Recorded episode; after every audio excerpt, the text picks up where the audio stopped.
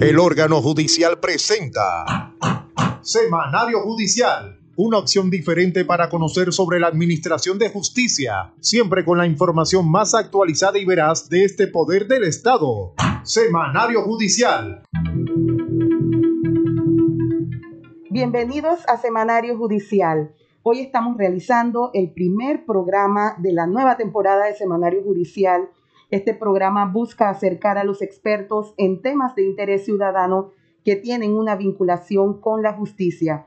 Gracias por permitirnos entrar a sus hogares cada viernes. Les saluda su amiga y servidora Joyce Baloyes. Y les saluda también Julio Cedeño.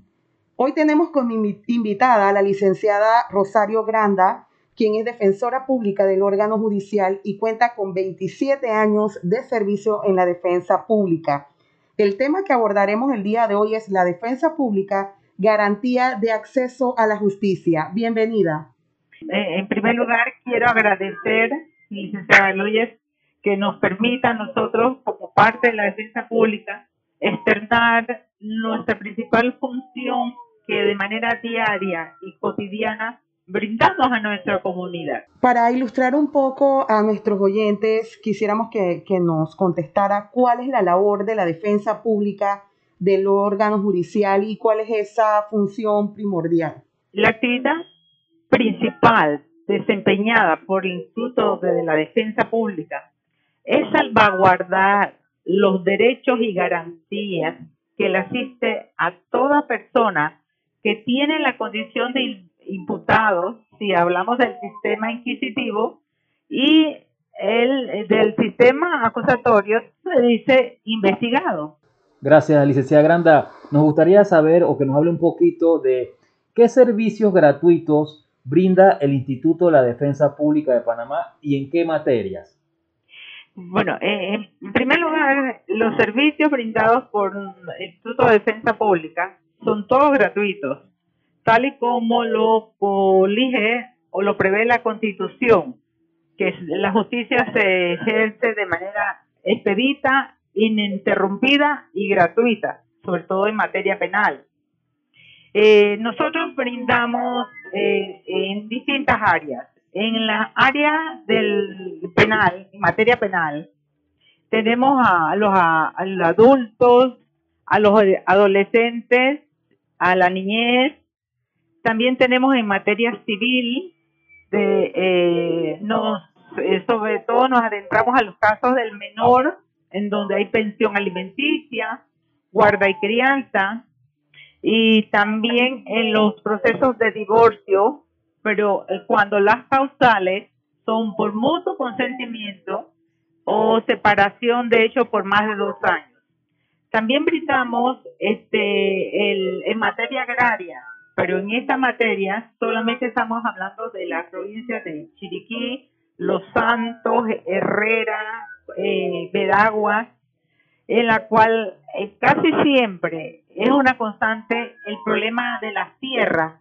Entonces ahí entramos nosotros los defensores públicos a defender, a asistir a aquella persona que se siente con un derecho agraviado y que necesita de manera pronta y expedita la asistencia de un defensor público, porque evidentemente no tiene los medios económicos para sufragarse una defensa privada. ¿A quiénes se le brinda este servicio, este patrocinio legal gratuito? Este patrocinio procesal gratuito se le brinda a toda persona sin distingo de raza, de género ni de preferencias religiosas tanto nacionales como extranjeros. Díganos, licenciada, ¿cuántas personas se benefician cada año del asesoramiento y asistencia jurídica gratuita que brinda el Instituto de la Defensa Pública?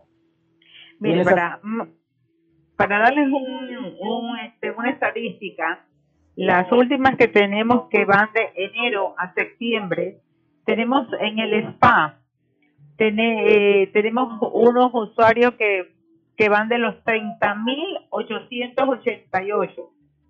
Y en lo que es el inquisitivo, porque esas son, acordémonos que esos son casos de liquidación, tenemos 2.192 de una estadística de enero a septiembre.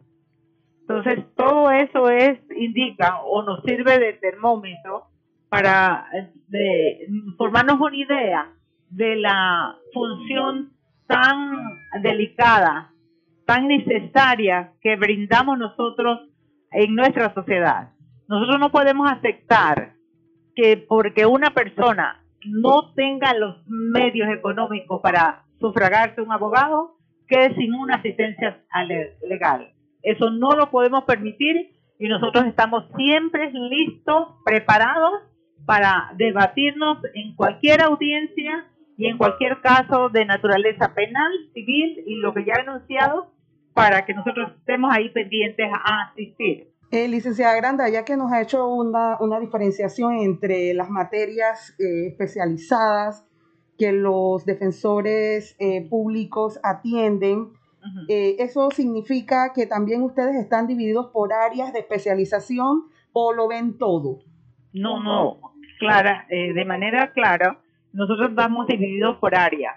Estamos divididos, por ejemplo, penal adolescente, penal adolescente niñez.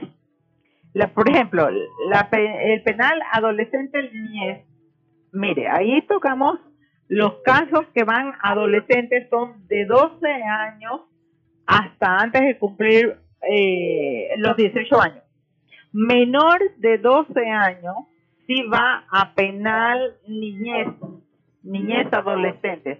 Son jueces especializados que por razón de la condición de la persona que en ese momento está asistiéndose, necesita más bien medidas de seguridad de carácter curativa, sobre todo en donde los papel, el papel, el rol que va a desempeñar tanto el juez como psicólogos, psicólogos, incluso especialistas en niños y, y también los padres, porque es muy importante que los padres participen, porque todos sabemos que la primera escuela que tiene todo, toda persona es la casa.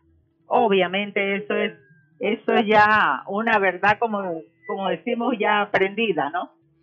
Entonces, luego entonces es importante la inmediación que exista entre la familia e incluso el fiscal también, porque hay un fiscal especializado cuya misión es tutelar, defender la situación de ese menor, con un carácter de rehabilitación, no de represión, de rehabilitación de reeducación para reformarlo y, procurar su pronta inserción no solo a su hogar, sino a la sociedad. Entonces, luego entonces, tenemos eso, el área penal, tenemos el área civil. En el área civil, como ya lo manifesté, tenemos eh, pensión alimenticia, guardia y crianza del menor, tenemos este los juicios de divorcio, tenemos los juicios de, de incluso de divorcio, ya sea por separación de hecho de más de dos años, mutuo consentimiento en la cual en realidad no va a haber litis ahí, porque dos personas que deciden de común acuerdo, sin que haya un verdadero litigio de por medio, deciden disolver su vínculo matrimonial. Entonces también es necesario la intervención de un defensor para procurar no solamente tratar de llegar a, un acuerdo que no se lesione la familia, sino que también eh, uno siempre abriga la esperanza de que no se destruya ese matrimonio. Hacemos como una labor también no solo altruista, sino también un poco de psicología también. Y de tratar otras vías de arreglos de conflicto que a lo mejor a través de un sano y sabio arreglo se pueda llegar a una buena conclusión. Entonces, básicamente, esa esfera también me referí a los problemas de tierra, al, problema del aspecto agrario. Allí, como dije, que solamente tocamos, se abordan las provincias de Herrera, de Los Santos, de Chiriquí, de Veragua, porque son las provincias que en realidad presentan los problemas del acceso a la tierra. Y en Panamá no, no se da eso por razones obvias y el resto del país muy, poco.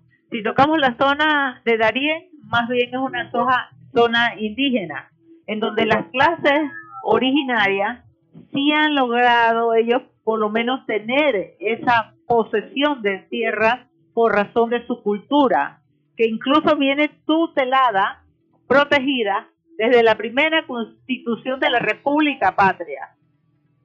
Entonces, a grandes rasgos, le he mencionado todos los casos en los cuales nosotros los defensores, por razón de materia, nos hemos dividido.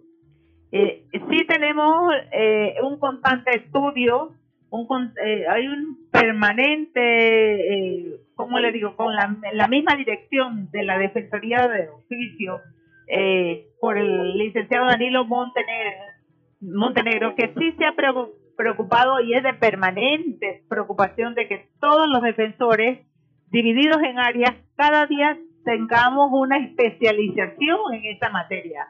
¿Por qué lo hacemos? Para poder brindar una mejor labor a nuestro, país llamado Panamá. Vamos a hacer eh, nuestra primera pausa. Estamos conversando con la licenciada Rosario Granda, quien es defensora pública del órgano judicial. Permanezcan en sintonía.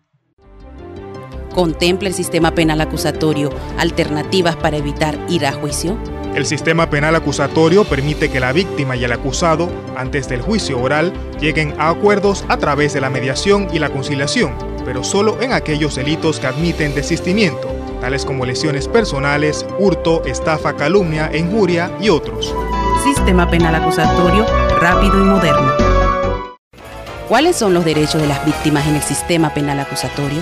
Las víctimas tienen derecho a recibir protección y a participar en el proceso penal, atención médica, psiquiátrica o psicológica, espiritual, material y social, cuando las requieran y a la reparación del daño. También a intervenir como querellantes en el proceso para exigir la responsabilidad penal del imputado y obtener indemnización por daños y perjuicios, así como solicitar su seguridad y la de su familia. Sistema penal acusatorio rápido y moderno. ¿Cuáles son las ventajas del sistema penal acusatorio? Una de las ventajas del sistema penal acusatorio es que los casos se deciden en la misma audiencia, después de escuchar a las partes y frente a estas, por tanto, el proceso es más rápido y transparente. Sistema penal acusatorio rápido y moderno.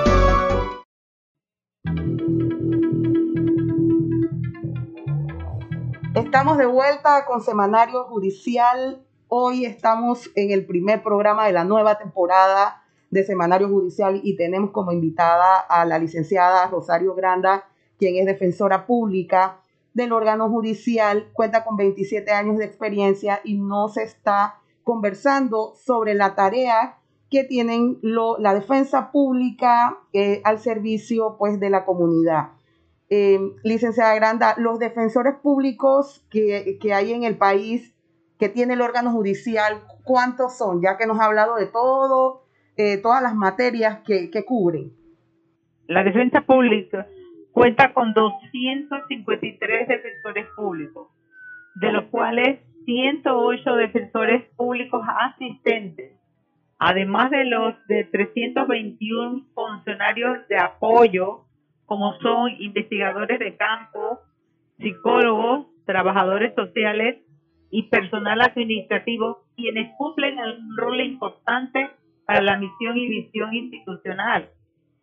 Eh, y además, eh, quiero señalar que este año nosotros hemos tenido que reinventarnos la defensa pública. Ha sabido enfrentar cada uno de los retos. El primero de ellos fue la organización y reubicación en el sistema penal acusatorio y en otras jurisdicciones de los defensores del sistema inquisitivo mixto frente al cierre de los tribunales del circuito judicial en el primer distrito judicial, ordenado por la Corte Suprema de Justicia, así como la asignación de seis defensores que atenderán los tres juzgados liquidadores de las causas penales. No debemos olvidar que estos seis defensores en las cuales yo me cuento dentro de ellos, de este equipo, tenemos que eh, dar la labor, brindar a tres tribunales, pero tenemos casos bien sensitivos porque son casos que han quedado pendientes de toda esta cuestión que han venido de casos anteriores, del caso pues de la comida deshidratada, el caso de mochilas, el caso de granos, y así le he podido enumerar un sinnúmero de casos que todavía están pendientes y que obviamente los jueces, los fiscales y las personas que estamos trabajando en eso, estamos tratando de avanzar en los casos para poder darle una respuesta a las partes en el proceso y también a su vez a la comunidad. Por ese lado eso. Por otro lado, todavía nos quedan pendientes casos también bien sensitivos, como lo he sabido, caso de Brecht, caso de Blue Apple, el caso del ATT y así otros casos que todavía están pendientes, pero que nosotros de una u otra forma le estamos dando respuesta a, esta, a estos casos. Licenciada, nos gustaría que nos hablara un poquito, nos explicara cuál es el procedimiento o cuáles son los requerimientos para que una persona pueda optar a la asistencia gratuita de un defensor público. Mire, eh, esto es muy sencillo.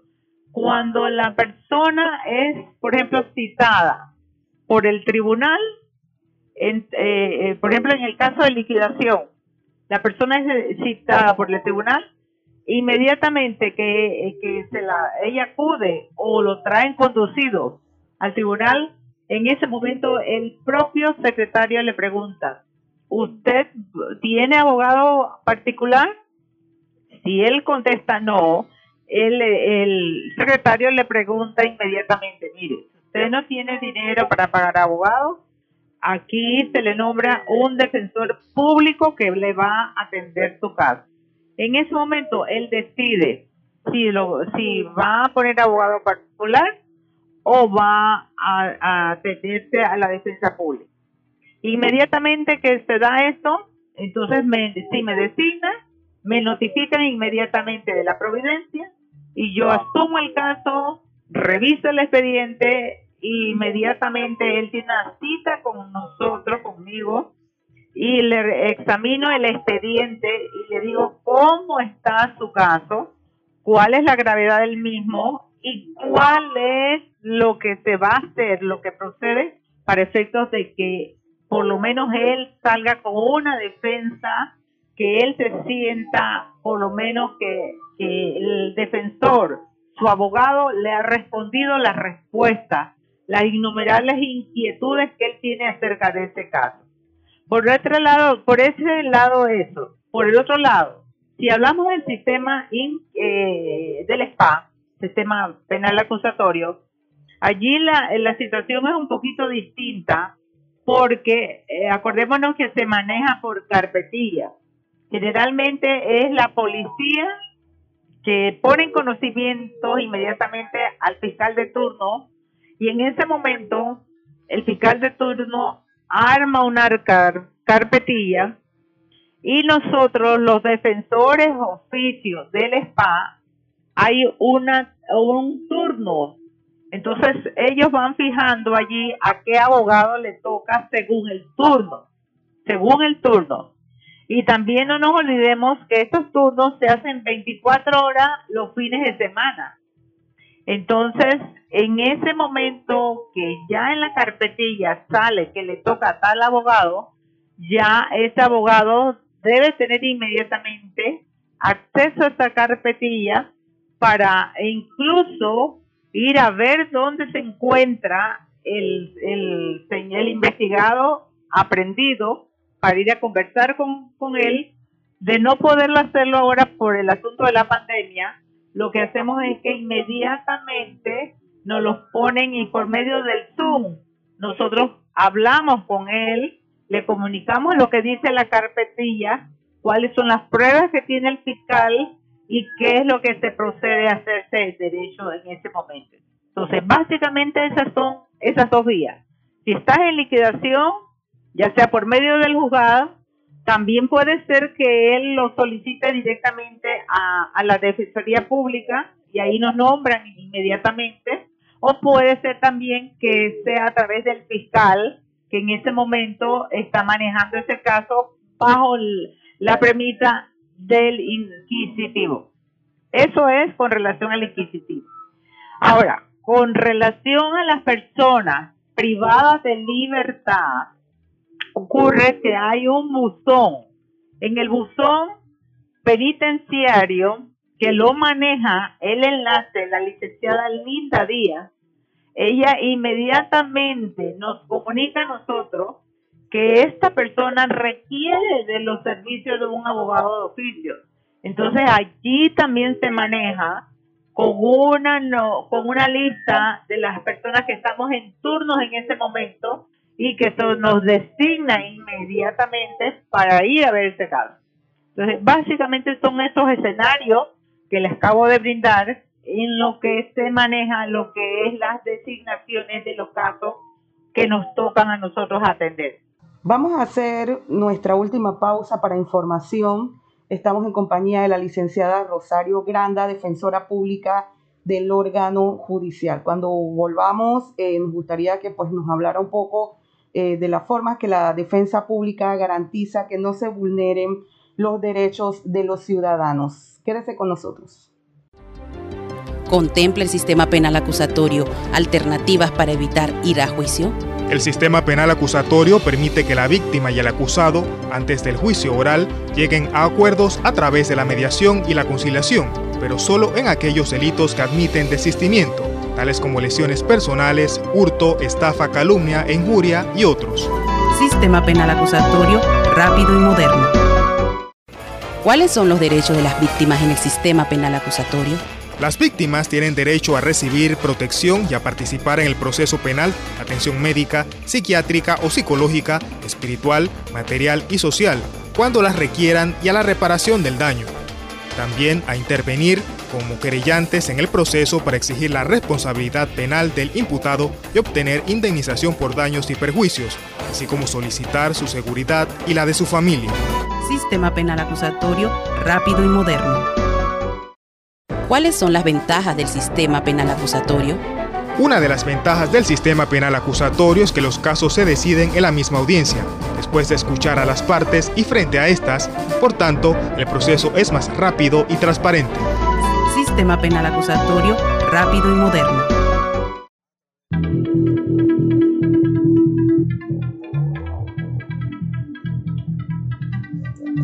Estamos de vuelta, gracias por permanecer en la sintonía del Semanario Judicial y estamos conversando con la licenciada Granda que nos está hablando un poco del tema del Instituto de la Defensa Pública y licenciada, como antes de irnos a la pausa nos gustaría que nos hablara un poco ¿no? de lo que la compañera Joyce le, preguntaba, de qué forma la defensa pública garantiza que no se vulneren los derechos de los ciudadanos. Partimos de la, de la premisa que todo defensor público tiene que conocer y dominar lo que es el código penal.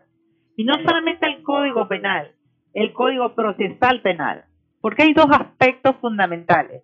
El aspecto fondo, que se refiere directamente al derecho penal sustantivo, o sea, al código penal. Y la otra, que debe ir en armonía, que es el, la forma, el procedimiento, las normas adjetivas que le indican al fiscal cómo debe evacuar las pruebas y también le indica al defensor cuáles son los remedios que tiene en este momento cuando se encuentra con una pretermisión, cuando se ubica una nulidad, cuando se lesiona o se le desconoce un derecho constitucional legal aparejado en una lesión que está sufriendo el sindicato. Entonces, ¿cuál es la actitud que debe de asumir el defensor es responder en ese momento a través de sus conocimientos de hecho y de derecho de decir de manera formal, diáfana, clara, sencilla, coherente, señor fiscal, no estoy de acuerdo con usted, su planteamiento por esto, esto, esto no es así, esto se define de esta manera porque ya la doctrina nos ha dicho que se debe de entender por ejemplo, cuando estamos en el delito de apropiación indebida. Todos sabemos como defensores que el delito de apropiación indebida no puede perseguirse de oficio, necesariamente tiene que instaurarse a través de una querella porque así lo define y lo determina el Código Judicial en su artículo 1978. Entonces, tenemos allí que examinar no solamente de la existencia de esa querella, sino que tenemos que examinar dos puntos importantes. Si esa querella se presentó dentro de los dos meses que establece la ley, una vez ocurrido el delito, o si fue y si fue presentado por una persona que tenga la legitimidad para poder instaurar esa querella. Entonces, allí entra el papel, el rol del verdadero defensor. Examinar las situaciones de hecho y de derecho que son objeto de debate y no para no dejar indefensión a la persona que nosotros estamos asistiendo en este momento. Entonces, eh, entonces en esta en esa medida que el defensor domine de manera completa, profunda, lo que es las normas sustantivas y lo que es el procedimiento y lo que significa todas aquellas situaciones que pueden llevarnos a una inimputabilidad, una acusación falsa, en la medida en que el defensor sepa, determine cuando estamos en una situación, situación que puede significar la vulneración de un derecho, tiene que decirlo. Y tiene que decirlo en ese momento, en ese instante, y no guardarlo para después. Entonces, en esa medida que nos encontremos con un, con un defensor que sepa, primero, los conocimientos básicos en materia penal, en materia adjetiva, y no solamente es, no nos olvidemos del artículo 8 del Pacto de San José. Panamá ha suscrito ese tratado desde 1978, pero se sometió a la jurisdicción de la Corte Interamericana de Derechos Humanos en 1990 bajo la en ese momento el mando del presidente Endara quien a través de una ley prohibió de que Panamá se sometiera a esa, esa jurisdicción. Una vez más lo hizo con el ánimo precisamente de que todo ciudadano, cuando se sienta que le han vulnerado sus garantías y que ha agotado el derecho interno y no lo han escuchado, pueda acudir a otras instancias internacionales para hacer prevalecer sus derechos y que por lo menos se enmiende el derecho vulnerado. Esa es la posición principal de todo defensor público. Muchas gracias, licenciada. Para finalizar, nos gustaría que nos dé si hay algún contacto donde, donde las personas puedan contactar a los defensores públicos, algún teléfono, algún correo. Mire, usted, eh, eh, el teléfono principal es el 212-7458. Allí le contesta la secretaria eh, y ella enseguida nos notifica. Quiero hablar con la licenciada Rosario Granda, enseguida me, si no estoy en ese momento, porque Porque generalmente siempre estoy aquí en los tribunales, porque en los tribunales están los expedientes, en los tribunales se hacen las audiencias, en los tribunales me notifico. Entonces, generalmente yo estoy aquí e incluso nosotros como defensores públicos tenemos una oficina que nos ha dado la Corte y que ahí nos, ayuda por lo menos a atender a, las personas o usuarios de nuestro sistema.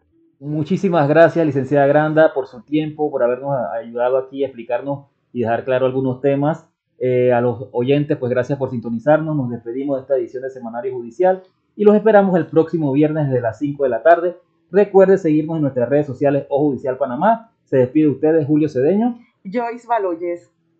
Gracias a ustedes.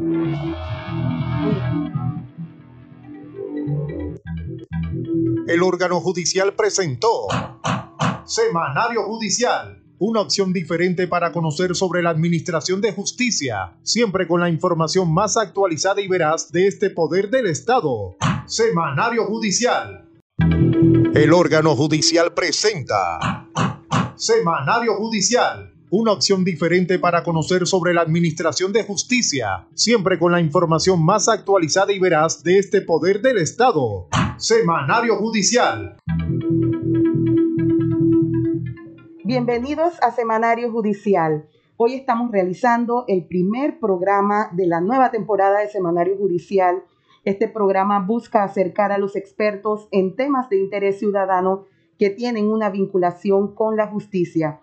Gracias por permitirnos entrar a sus hogares cada viernes. Les saluda su amiga y servidora Joyce Baloyes. Y les saluda también Julio Cedeño. Hoy tenemos como invitada a la licenciada Rosario Granda, quien es defensora pública del órgano judicial y cuenta con 27 años de servicio en la defensa pública.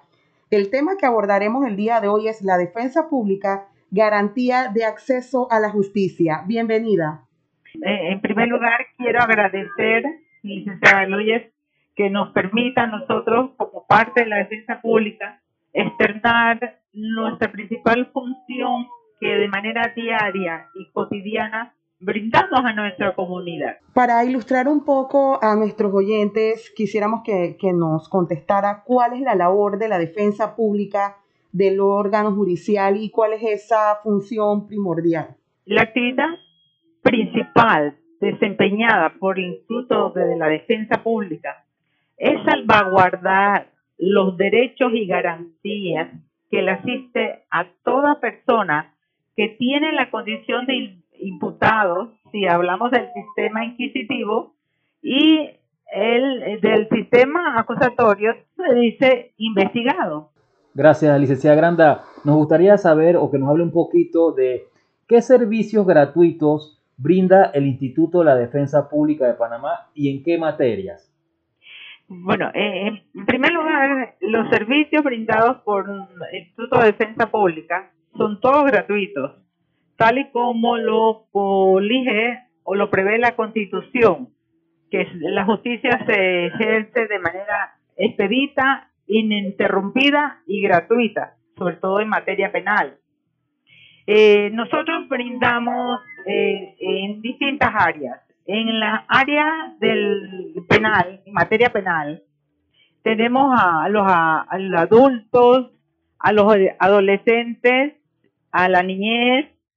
También tenemos en materia civil, de, eh, nos, sobre todo nos adentramos a los casos del menor en donde hay pensión alimenticia, guarda y crianza, y también en los procesos de divorcio, pero eh, cuando las causales son por mutuo consentimiento o separación de hecho por más de dos años. También brindamos este, el, en materia agraria, pero en esta materia solamente estamos hablando de la provincia de Chiriquí, Los Santos, Herrera, eh, Veragua, en la cual eh, casi siempre es una constante el problema de las tierras. Entonces ahí entramos nosotros los defensores públicos a defender, a asistir a aquella persona que se siente con un derecho agraviado y que necesita de manera pronta y expedita la asistencia de un defensor público, porque evidentemente no tiene los medios económicos para sufragarse una defensa privada. ¿A quiénes se le brinda este servicio, este patrocinio legal gratuito? Este patrocinio procesal gratuito se le brinda a toda persona sin distingo de raza, de género ni de preferencias religiosas, tanto nacionales como extranjeros. Díganos, licenciada, ¿cuántas personas se benefician cada año del asesoramiento y asistencia jurídica gratuita que brinda el Instituto de la Defensa Pública. Mire, para, para darles un, este, una estadística, las últimas que tenemos que van de enero a septiembre, tenemos en el SPA, eh, tenemos unos usuarios que, que van de los 30.888. Y en lo que es el inquisitivo, porque esas son, acordémonos que esos son casos de liquidación. Tenemos 2.192 de una estadística de enero a septiembre. Entonces, todo eso es indica o nos sirve de termómetro para formarnos una idea de la función tan delicada, tan necesaria que brindamos nosotros en nuestra sociedad. Nosotros no podemos aceptar que porque una persona no tenga los medios económicos para sufragarse un abogado, quede sin una asistencia legal. Eso no lo podemos permitir y nosotros estamos siempre listos, preparados para debatirnos en cualquier audiencia y en cualquier caso de naturaleza penal, civil y lo que ya he anunciado para que nosotros estemos ahí pendientes a asistir. Eh, licenciada Granda, ya que nos ha hecho una, una diferenciación entre las materias eh, especializadas que los defensores eh, públicos atienden, eh, ¿eso significa que también ustedes están divididos por áreas de especialización o lo ven todo? No, no, clara, de manera clara, nosotros estamos divididos por área. Estamos divididos, por ejemplo, penal adolescente, penal adolescente niñez, por ejemplo, el penal adolescente niñez, mire, ahí tocamos los casos que van adolescentes son de 12 años hasta antes de cumplir eh, los 18 años. Menor de 12 años sí va a penal niñez, niñez adolescentes. Son jueces especializados que por razón de la condición de la persona que en ese momento está asistiéndose, necesita más bien medidas de seguridad, de carácter curativa, sobre todo, en donde los papel, el papel, el rol que va a desempeñar tanto el juez como psicólogos, psicólogos, incluso especialistas en niños, y, y también los padres, porque es muy importante que los padres participen, porque todos sabemos que la primera escuela que tiene todo, toda persona es la casa. Obviamente eso es eso es ya una verdad como como decimos ya aprendida, ¿no? Entonces, luego entonces es importante la inmediación que exista entre la familia e incluso el fiscal también, porque hay un fiscal especializado cuya misión es tutelar, defender la situación de ese menor, con un carácter de rehabilitación no de represión, de rehabilitación, de reeducación, para reformarlo y, procurar su pronta inserción no solo a su hogar, sino a la sociedad. Entonces, luego entonces, tenemos eso, el área penal, tenemos el área civil. En el área civil, como ya lo manifesté, tenemos eh, pensión alimenticia, guardia y crianza del menor, tenemos este los juicios de divorcio, tenemos los juicios de, incluso divorcio, ya sea por separación de hecho de más de dos años, mutuo consentimiento en la cual en realidad no va a haber litis ahí, porque dos personas que deciden de común acuerdo, sin que haya un verdadero litigio de por medio, deciden disolver su vínculo matrimonial. Entonces también es necesario la intervención de un defensor para procurar no solamente tratar de llegar a, un acuerdo que no se lesione la familia, sino que también eh, uno siempre abriga la esperanza de que no se destruya ese matrimonio. Hacemos como una labor también no solo altruista, sino también un poco de psicología también. Y de tratar otras vías de arreglos de conflicto que a lo mejor a través de un sano y sabio arreglo se pueda llegar a una buena conclusión. Entonces, básicamente, esa esfera también me referí a los problemas de tierra, al, al problema del aspecto agrario. Allí, como dije, que solamente tocamos, se abordan las provincias de Herrera, de Los Santos, de Chiriquí, de Veragua, porque son las provincias que en realidad presentan los problemas del acceso a la tierra. Y en Panamá no, no se da eso por razones obvias y, el resto del país muy, muy poco. Si tocamos la zona de Darién, más bien es una zona indígena, en donde las clases originarias sí han logrado ellos por lo menos tener esa posesión de tierra por razón de su cultura, que incluso viene tutelada, protegida desde la primera constitución de la República Patria. Entonces, a grandes rasgos, le he mencionado todos los casos en los cuales nosotros los defensores, por razón de materia, nos hemos dividido.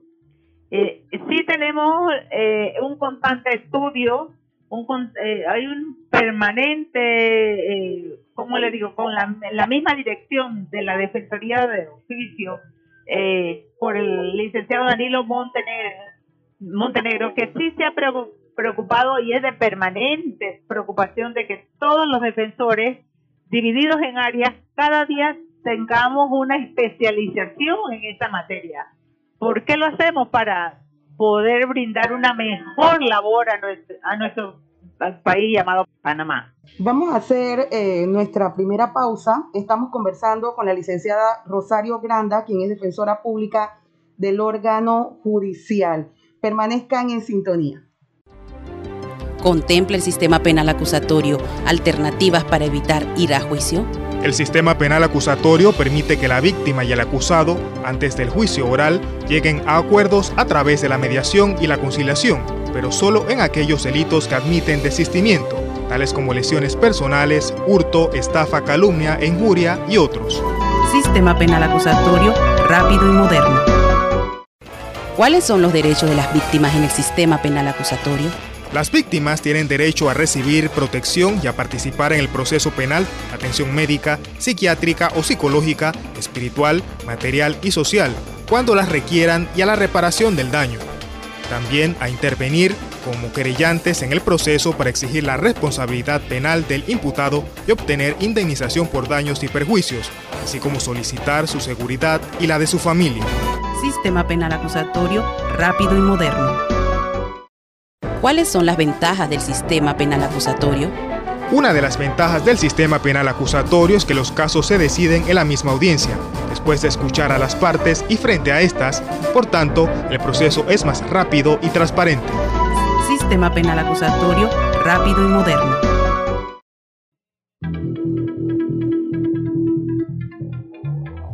Estamos de vuelta con Semanario Judicial Hoy estamos en el primer programa de la nueva temporada de Semanario Judicial y tenemos como invitada a la licenciada Rosario Granda, quien es defensora pública del órgano judicial, cuenta con 27 años de experiencia y nos está conversando sobre la tarea que tienen la defensa pública eh, al servicio pues, de la comunidad. Eh, licenciada Granda, los defensores públicos que, que hay en el país que tiene el órgano judicial, cuántos son, ya que nos ha hablado de todo, eh, todas las materias que, cubren. La defensa pública cuenta con 253 defensores públicos, de los cuales 108 defensores públicos asistentes, además de los de 321 funcionarios de apoyo, como son investigadores de campo, psicólogos, trabajadores sociales, y personal administrativo, quienes cumplen un rol importante para la misión y visión institucional. Eh, y además, eh, quiero señalar que este año nosotros hemos tenido que reinventarnos la defensa pública. Ha sabido enfrentar cada uno de los retos. El primero de ellos fue la organización y reubicación en el sistema penal acusatorio y en otras jurisdicciones de los defensores del sistema inquisitivo mixto frente al cierre de los tribunales del circuito judicial en el primer distrito judicial, ordenado por la Corte Suprema de Justicia, así como la asignación de seis defensores que atenderán los tres juzgados liquidadores de las causas penales. No debemos olvidar que estos seis defensores en las cuales yo me cuento dentro de ellos, de este equipo, tenemos que eh, dar la labor, brindar a tres tribunales, pero tenemos casos bien sensitivos porque son casos que han quedado pendientes de toda esta cuestión que han venido de casos anteriores, del caso pues de la comida deshidratada, el caso de mochilas, el caso de granos, y así le he podido enumerar un sinnúmero de casos que todavía están pendientes y que obviamente los jueces, los fiscales y las personas que estamos trabajando en eso, estamos tratando de avanzar en los casos para poder darle una respuesta a las partes en el proceso y también a su vez a la comunidad. Por ese lado eso. Por otro lado, todavía nos quedan pendientes casos también bien sensitivos, como lo he sabido, caso de Brecht, caso de Blue Apple, el caso del ATT y así otros casos que todavía eh, están pendientes, pero que nosotros de una u otra forma le estamos dando respuesta a, esta, a estos casos. Licenciada, nos gustaría que nos hablara un poquito, nos explicara cuál es el procedimiento o cuáles son los requerimientos para que una persona pueda optar a la asistencia gratuita de un defensor público. Mire, eh, esto es muy sencillo. Cuando la persona es, por ejemplo, citada por el tribunal, eh, eh, por ejemplo, en el caso de liquidación, la persona es citada por el tribunal, inmediatamente que, que se la, ella acude o lo traen conducido al tribunal, en ese momento el propio secretario le pregunta, ¿usted tiene abogado particular? Si él contesta no, el, secretario le pregunta inmediatamente, mire, usted no tiene dinero para pagar abogado, aquí se le nombra un defensor público que le va a atender su caso. En ese momento él decide si, lo, si va a poner abogado particular o va a, a atenderse a la defensa pública. Inmediatamente que se da esto, entonces me, si me designa, me notifican inmediatamente de la providencia y yo asumo el caso, reviso el expediente e inmediatamente él tiene una cita con nosotros, conmigo, y le examino el expediente y le digo cómo está su caso, cuál es la gravedad del mismo y cuál es lo que se va a hacer, lo que procede para efectos de que por lo menos él salga con una defensa, que él se sienta por lo menos que, el defensor, su abogado, le ha respondido la respuesta, las innumerables inquietudes que él tiene acerca de este caso. Por otro lado, por ese lado eso. Por el otro lado, si hablamos del sistema eh, del SPA, sistema penal acusatorio, allí la, la situación es un poquito distinta porque eh, acordémonos que se maneja por carpetilla. Generalmente es la policía que pone en conocimiento inmediatamente al fiscal de turno y en ese momento el fiscal de turno arma una carpetilla y nosotros los defensores oficios del SPA hay una un turno entonces ellos van fijando allí a qué abogado le toca según el turno, según el turno.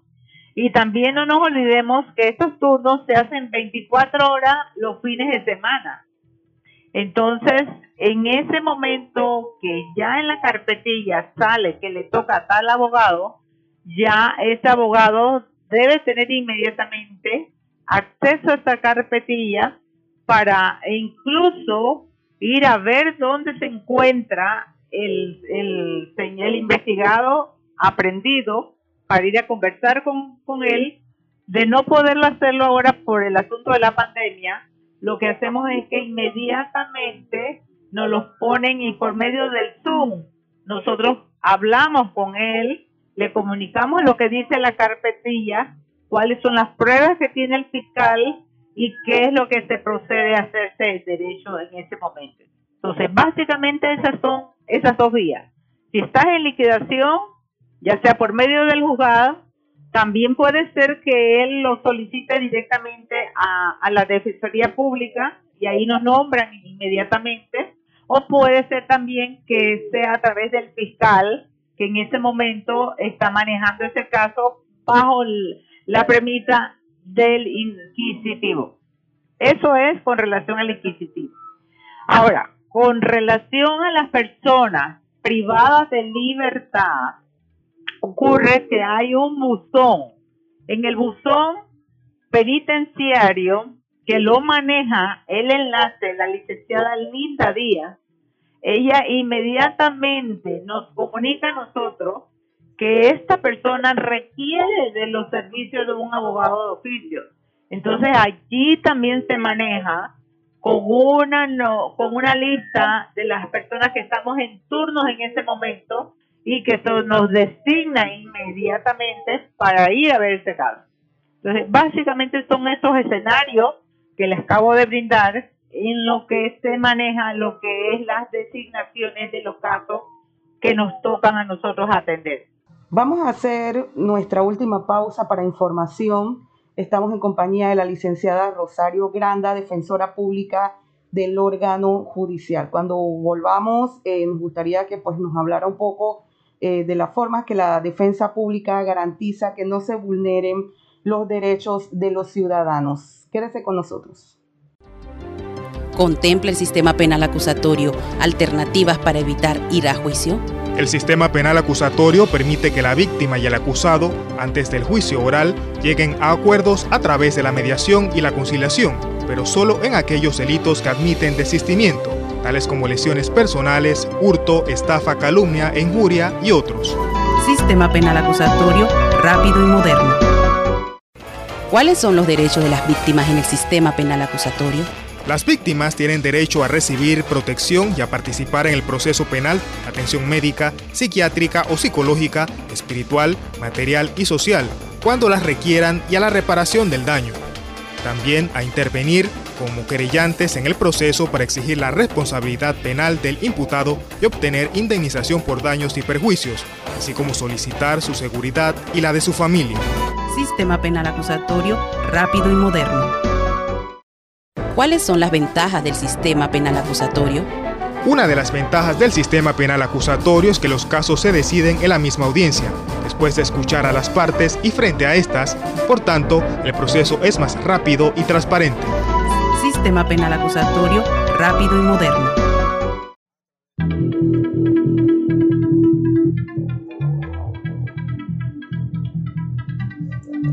Estamos de vuelta, gracias por permanecer en la sintonía de Semanario Judicial y estamos conversando con la licenciada Granda que nos está hablando un poco del tema del Instituto de la Defensa Pública y licenciada, como antes de irnos a la pausa nos gustaría que nos hablara un poco ¿no? de lo que la compañera Joyce le, le preguntaba, de qué forma la defensa pública garantiza que no se vulneren los derechos de los ciudadanos. Partimos de la, de la premisa que todo defensor público tiene que conocer y dominar lo que es el código penal.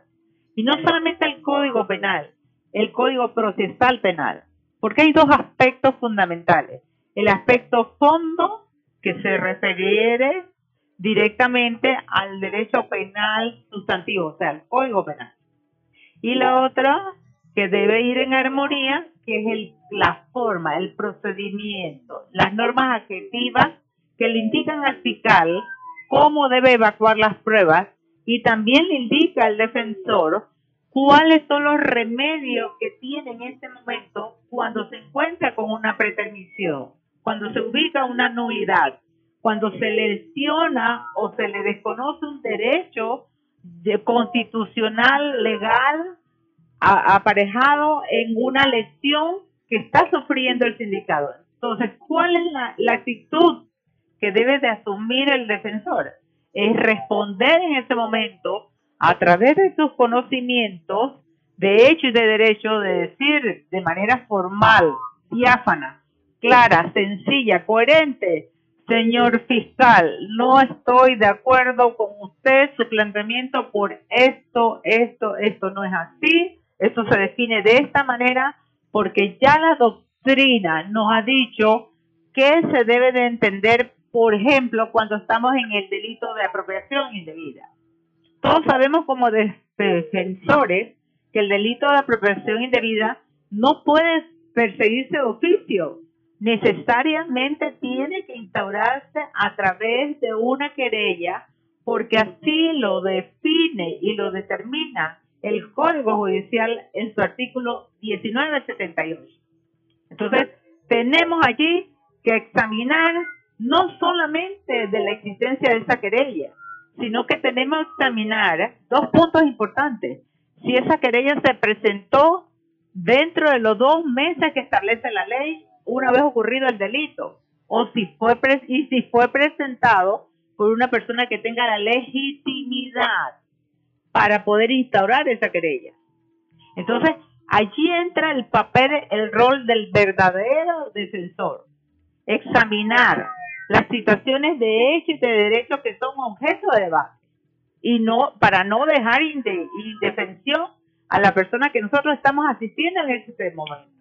Entonces, eh, entonces en esta en esa medida que el defensor domine de manera completa, profunda, lo que es las normas sustantivas y lo que es el procedimiento y lo que significa todas aquellas situaciones que pueden llevarnos a una inimputabilidad, una acusación falsa, en la medida en que el defensor sepa, determine cuando estamos en una situación, situación que puede significar la vulneración de un derecho, tiene que decirlo. Y tiene que decirlo en ese momento, en ese instante, y no guardarlo para después.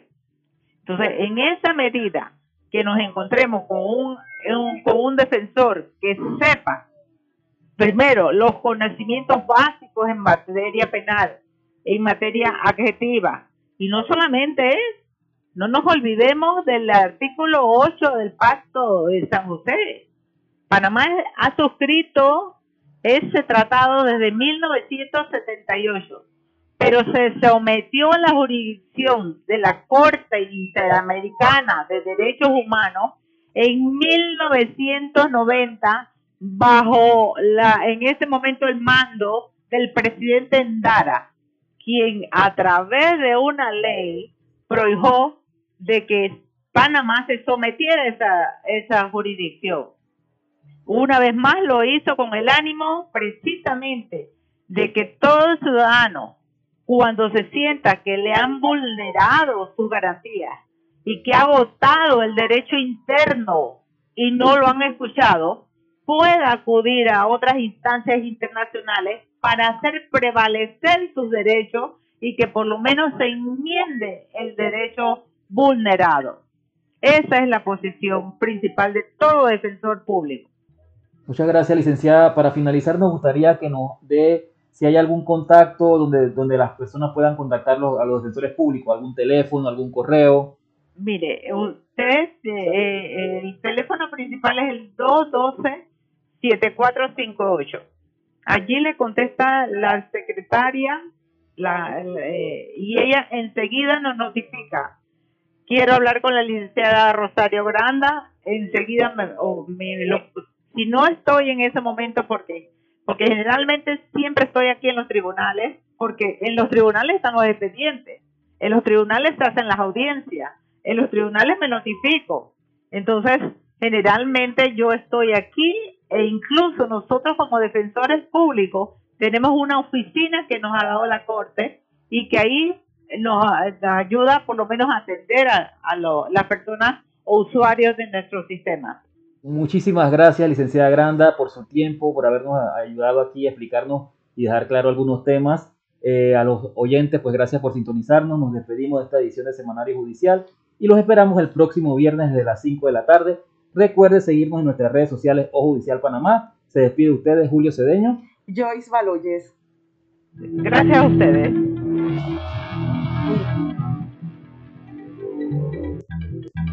El órgano judicial presentó Semanario Judicial, una opción diferente para conocer sobre la administración de justicia, siempre con la información más actualizada y veraz de este poder del Estado. Semanario Judicial